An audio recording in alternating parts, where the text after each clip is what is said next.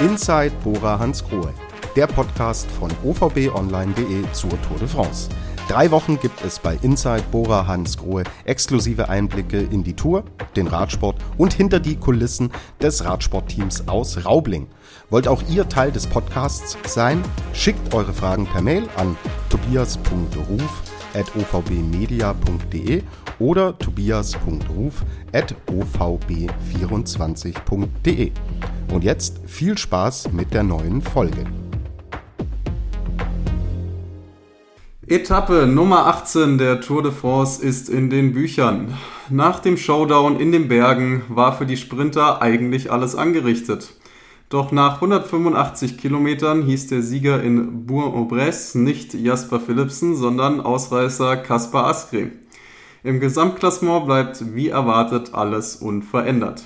Ich bin Corvinian Zauter und heute habe ich das Vergnügen, wieder mal für Tobias Ruf einzuspringen um mich mit dem Teamchef von Bora Hans Krohe über die heutige Etappe zu unterhalten.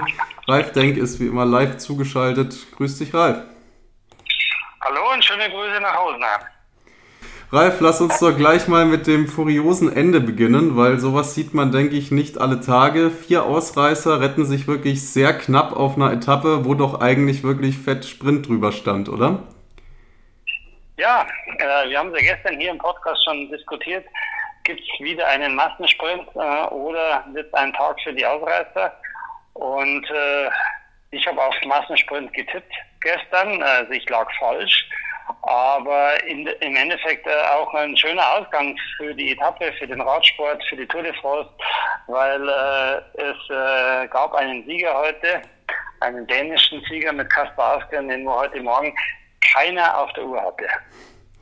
Wie kann denn sowas passieren? Also man hat gesehen, die vorne waren sich ziemlich einig und ähm, ja, ich weiß auch, so ein Askren, der ist jetzt kein Unbekannter, ist ein exzellenter Zeitfahrer äh, und trotzdem müsste das doch eigentlich funktionieren, dass äh, die Sprinterteams, sag ich mal, das im Griff haben, oder? Auf so einer flachen Etappe. Ja, die Mannschaften, die wo eigentlich heute einen Sprint wollten, die haben alle ein Stück weit abgewartet, was macht Alpecin de Konig, die Mannschaft um den vierfach Etappensieger Jasper Philipsen. Äh, weil, äh, so wie ich es auch gestern schon angedeutet habe, äh, warum sollen wir oder Hans Kohl oder auch alle anderen Mannschaften Jasper Philipsen wieder zum Sieg fahren? Also das heißt, äh, alle haben gewartet, bis äh, eben Alpecin de Konig diese Lücke schließt äh, zu den Führenden und das ist ihnen irgendwie nicht gelungen. Vielleicht waren sie nicht mehr gut genug. Sie haben es dann schon im Finale stark probiert. Das hat dann auch Mathieu van der Poel nochmal auf den letzten Metern versucht, äh, das Rennen äh, umzudrehen, aber schlussendlich war diese Aktion schon zu spät. Und ähm, auf der anderen Seite haben wir vorne wirklich große Motoren gesehen, also die äh, ein sehr hohes Tempo über einen langen Zeitraum fahren können. Ähm, vor, vor, vor allem eben Kaspar Askren, er ist ja schon Sieger der Flandern-Rundfahrt äh, gewesen oder auch die Jungs äh, von, von, Lotto Rudal, die hatten ja zwei Mann, äh, zwei, zwei Mann in der Spitzengruppe, die haben richtig stark gefahren und somit äh, ist ein schöner, schöner Ausgang für, für einen Radsportfan, dass nicht immer der erstrebte Massensprint auch stattfindet. Mhm. Schöner Ausgang für Radsportfans, aber auch nicht unbedingt ein schöner Ausgang für euch, oder? Also am Ende war Patrick Konrad und Polit auch mal kurz vorn, haben versucht, sich dann zu beteiligen, äh, um das doch noch irgendwie auf den Sprint ankommen zu lassen. Polit hat auch gesagt, wir haben heute alles für äh, Jordi Moyes versucht ihr habt auch irgendwie versucht, in den Sprint zu kommen, oder? Ja, aber nicht mit der äh, Kräfte verschleudern über 100 Kilometer. Natürlich wollten wir einen Sprint und wir haben dann auch zum Schluss, als wir gemerkt haben, es wird schwer, diese gute Minute zu den Spitzenreitern äh, aufzuholen, haben wir auch Patrick Konrad noch äh, mitfahren lassen. Jetzt hat dann auch Nils Polit noch mitgefahren, aber ähm, schlussendlich äh, waren auch, war auch unsere Unterstützung äh, für das Team äh, Alpecin de Koenig zu wenig und schlussendlich haben die Ausreißer äh, äh, gewonnen. Ja, du klingst aber nicht allzu traurig drüber. Freust dich auch mit für, für Kaspar Askren. Ralf, äh, du hast... Nee, nee, ja. ich freue mich eigentlich nicht. äh, und äh, wir hätten gerne äh, Jordi Moyes halt zumindest am Podium oder vielleicht sogar äh, als Sieger gesehen. Aber äh, der, der Schmerz hält sich in Grenzen, weil man mhm. hat ja mhm. gesehen, Jordi Moyes war der viertbeste Fahrer aus dem Feld. Er wird schlussendlich dann äh, Siebter und er hätte die Etappe, selbst wenn die die Ausreißer auf den letzten Metern einholen, er wäre maximal Vierter geworden. Drei waren besser heute und somit ist für uns der Schmerz äh, hält sich jetzt in Grenzen, weil ob man auf einer Etappe Vierter oder Siebter wird, ist es nicht der ganz große Unterschied. Alles klar. Äh, kurzer Satz ansonsten zu Jai Hindley und äh, die ganzen Verletzten äh, in eurem Team. Du hast gesagt, es wird eher eine ruhige Etappe zum Wundenlecken. Äh, wie sehr war das Balsam auf die Verletzungen von, von euren Fahrern? Ja, ich denke, die Etappe, speziell Chai, heute schon ganz gut getan. Er musste nicht viel machen. Äh, man hat sich äh, in der Mannschaft um, ihn gekümmert. Äh, das heißt, man hat ihn versorgt den ganzen Tag mit Essen und Trinken. Man hat ihm Windschatten gegeben. Ähm, wie es dann schlussendlich ausschaut, das kann man nicht messen. Morgen vielleicht auch nochmal so ein ähnlicher Tag, wobei ja die Topografie ein Stück weit schwieriger ist wie heute und äh, dann nochmal all, äh, all in äh, am, äh, am Samstag auf der äh, Vogesen-Etappe und äh, ja, dann wissen wir, ob Jai Hindley siebte bei der Tour de France ob er noch weiter nach vorne kommt oder ob er vielleicht sogar noch den einen oder anderen Platz verliert. Aber die Samstag-Etappe haben wir auf jeden Fall stark im Visier. Okay, ja, auf die morgige Etappe schauen wir gleich noch.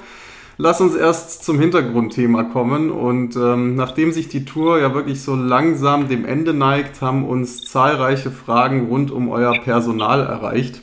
Da würde ich gerne ein paar abarbeiten. Ich weiß auch, neue Fahrer dürfen erst ab 1. August bekannt gegeben werden. Aber lass uns doch versuchen, das für unsere Hörer ein bisschen einzuordnen. Ich meine, grundsätzlich habt ihr euch nach den Zeiten rund um Peter Sagan und im Sprintteam mehr zu einem Team fürs Gesamtklassement transformiert. Kann man das so sagen? Das ist äh, eine mittelfristig, langfristige Ausrichtung. Äh, natürlich kam der Erfolg, als wir letztes Jahr den Giro Italia gewonnen haben, vielleicht sogar ein Stück weit überraschend und verfrüht, aber äh, wir wollen den auch nicht mehr hergeben.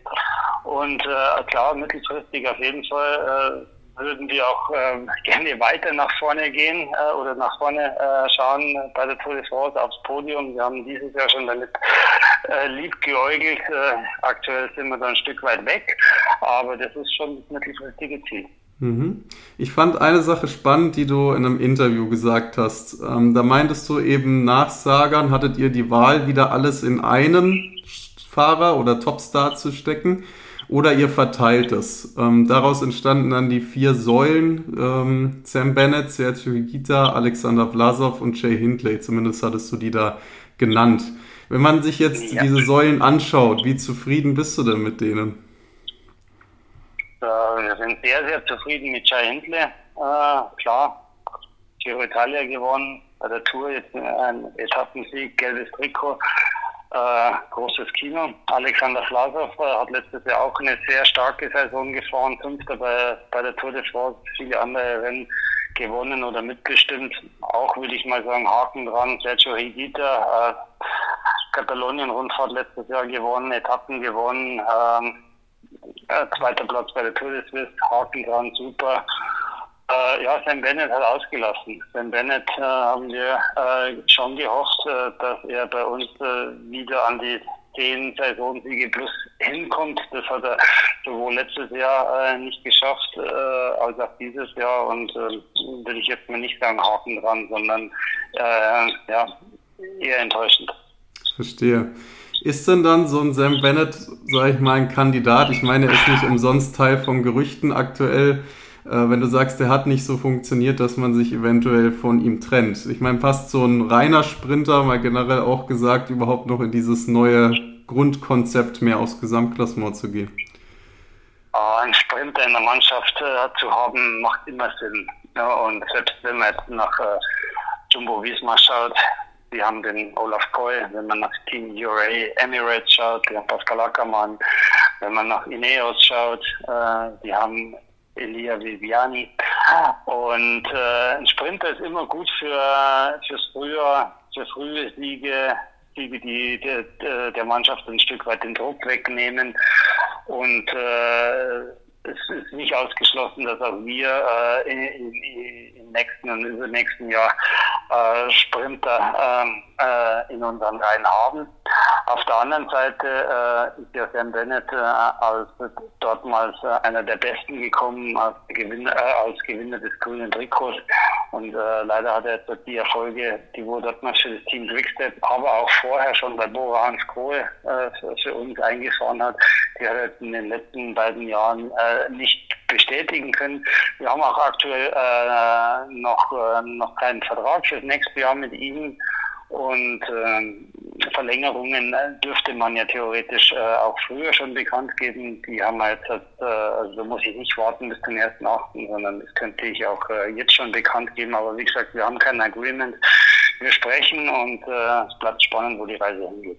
Mhm, kein Agreement mit Sam Bennett. Dazu vielleicht passend eine Frage von Markus Riedel der äh, einen Blick auf einen anderen Sprinter geworfen hat. Ähm, und zwar hat er Mark Cavendish sehr genau verfolgt bei der Tour und zweifelt ein bisschen am Sprinterzug von Astana.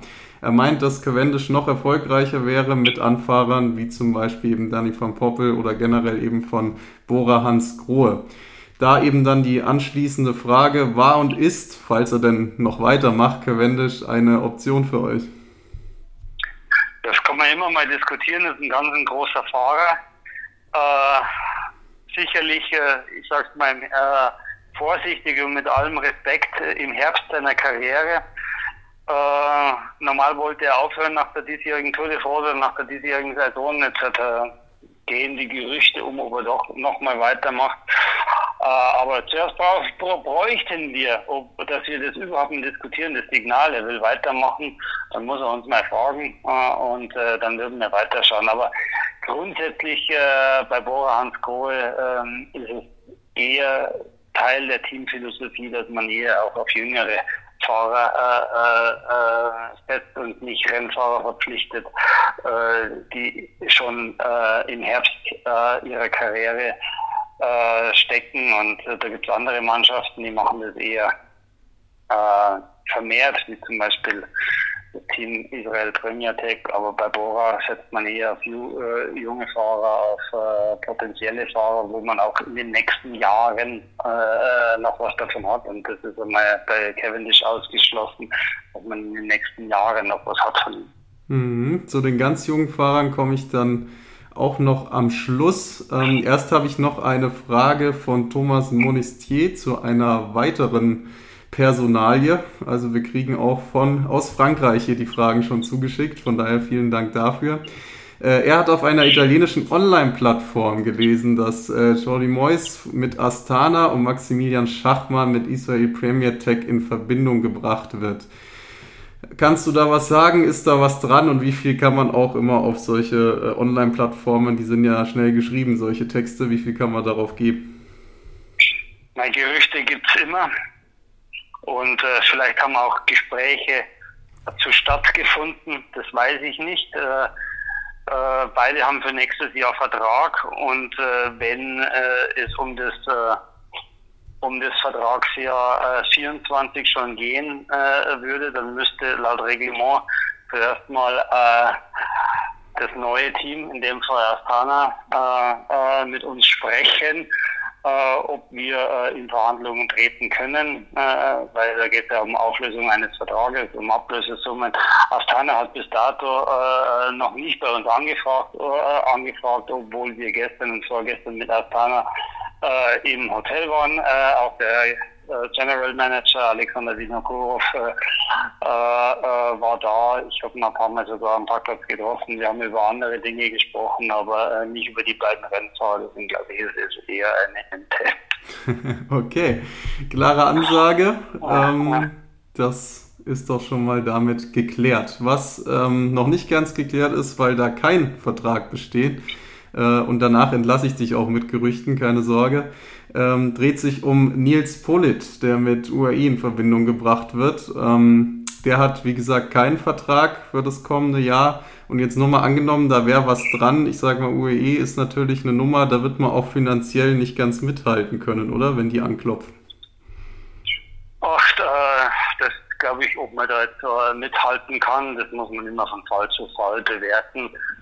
Äh, wir sind in Gesprächen mit Nils. Nils ist ein super wertvoller Fahrer für uns. Äh, und, äh, aber sein Vertrag läuft aus. Aktuell äh, besteht kein Agreement, weil, ähnlich wie bei Sam Bennett. Dann hätten wir es wahrscheinlich schon veröffentlicht. Seine Verlängerung, keine Neuverpflichtung. Ich muss nicht warten bis 1.8. Äh, ja, bin gespannt, ob wir uns noch einig werden. Äh, aber wie gesagt, äh, wir sprechen. Und wir haben persönlich ein sehr gutes Verhältnis zu Nils. Er hat uns eine tolle Freude abgegeben. Mhm. Und äh, wäre immer schön, äh, Nils in unseren Reihen zu haben, aber muss man abwarten. Gut, das heißt, da ist noch etwas Geduld gefordert. Wenn man sich das Team jetzt dieses Jahr anschaut, ähm, jetzt vor allem bei der Tour, was braucht es denn deiner Meinung nach noch, um weiter mit diesem Ziel Gesamtklassement weiter voranzukommen? Also aus meiner Sicht sehe ich jetzt zum Beispiel Helfer am Berg war jetzt Buchmann, klar, der, der Rest ein bisschen ja, vielleicht hinter den Erwartungen zurückgeblieben, auf jeden Fall nicht so lang bei Chai Hindley. Ist das so ein Punkt, wo ihr sagt, da müsste man noch nachrüsten? Ähm, da müsste man vielleicht die Mannschaft anders aufstellen. Ja, das ist eine Grundsatzdiskussion. Also ich will jetzt nicht sagen, dass äh, äh, Buchmann oder auch ähm, ähm, Bob Dschungel schlecht waren. Schaut mal die, also schaut, wenn man sich die Etappe von gestern anschaut, da war ja Bob Dschungels bis äh, ganz äh, vor äh, oder ganz lange bei Jai Hindley gestern. Der hat ein riesen Rennen gefahren. Äh, leider Gottes Patrick Konrad mit dem Doppelstart äh, Giro Italia und ähm, und äh, äh, Tour de jetzt hat nicht so funktioniert. Äh, das wäre schön gewesen, wenn er ein bisschen besser in Form ist. Jetzt ist er auch noch ein Stück weit gesundheitlich angeschlagen. Also das tut mir leid für ihn. Das tut auch äh, uns weh in der Mannschaft, weil wir hätten gerne auf der Vollen geschöpft. Und dann ähm, muss ich einfach einmal die Sprintvorbereiter um Jordi Moyes äh, auch in Schutz nehmen. Das sind äh, schwere Jungs, wie man das bei uns im Fachjargon sagt. Man kann nicht erwarten äh, von einem Marco Haller oder von einem Danny van Poppel, äh, dass die im Hochgebirge Hindley helfen. Aber sie sind halt eben dazu da, den Sprint äh, vorzubereiten für Jordi Moyes. Wenn äh, man äh, da dagegenhalten äh, will, dann müsste man schon, also massiv dagegenhalten will, dann müsste man primär mal die Mannschaft anders aufstellen. Man, aber man hat ja auch tolle Bergfahrer noch bei Bora Hans Grohe in den Reihen, also Nix, äh, Alexander Plasow zum Beispiel, mit äh, Sergio Higuita, äh, ähm, haben wir zwei äh, junge Leute oder zwei gute Leute, dann haben wir die jungen Leute um Florian Lipowitz, wo sehr stark fährt dieses Jahr, oder dann haben wir den Kian Itzebrück noch, auch ein sehr junger Rennfahrer. Man müsste halt dann, und das ist eben äh, ja die Challenge, andere äh, äh, Ziele äh, hinten anstellen. Ja? Also, dann müsste man halt jetzt, okay, wir bereiten jetzt zum Beispiel Alexander Flasers für die Volta, die wo er noch kommt, vor. Dann müsste man halt sagen, okay, dann fahrt man hier mit einer B-Mannschaft hin und alles für die Tour de France. Das sind immer Überlegungen, die wo wir abwägen müssten. Aber, und jetzt kommt das große Aber, man braucht auch einen Kapitän, der drei Wochen mit den Besten mitfahren kann und der äh, auch sturzfrei durchkommt. Das hat bei Jai Hindley gut ausgeschaut, äh, ausgeschaut am Anfang. Jetzt durch äh, seinen Sturz haben wir einen massiven Leistungsabfall, der wo auch sichtbar und messbar ist. Und ja, bleibt abzuwarten, die Tour zu analysieren. Äh, die Briefings sind äh, hier äh, ganz, ganz wichtig, um voranzukommen. Und äh, ja, ich bin schon gespannt, äh, welche Diskussionen wir dann führen, wenn wir die Tour de France Mannschaft 2024 aufstellen. Mhm.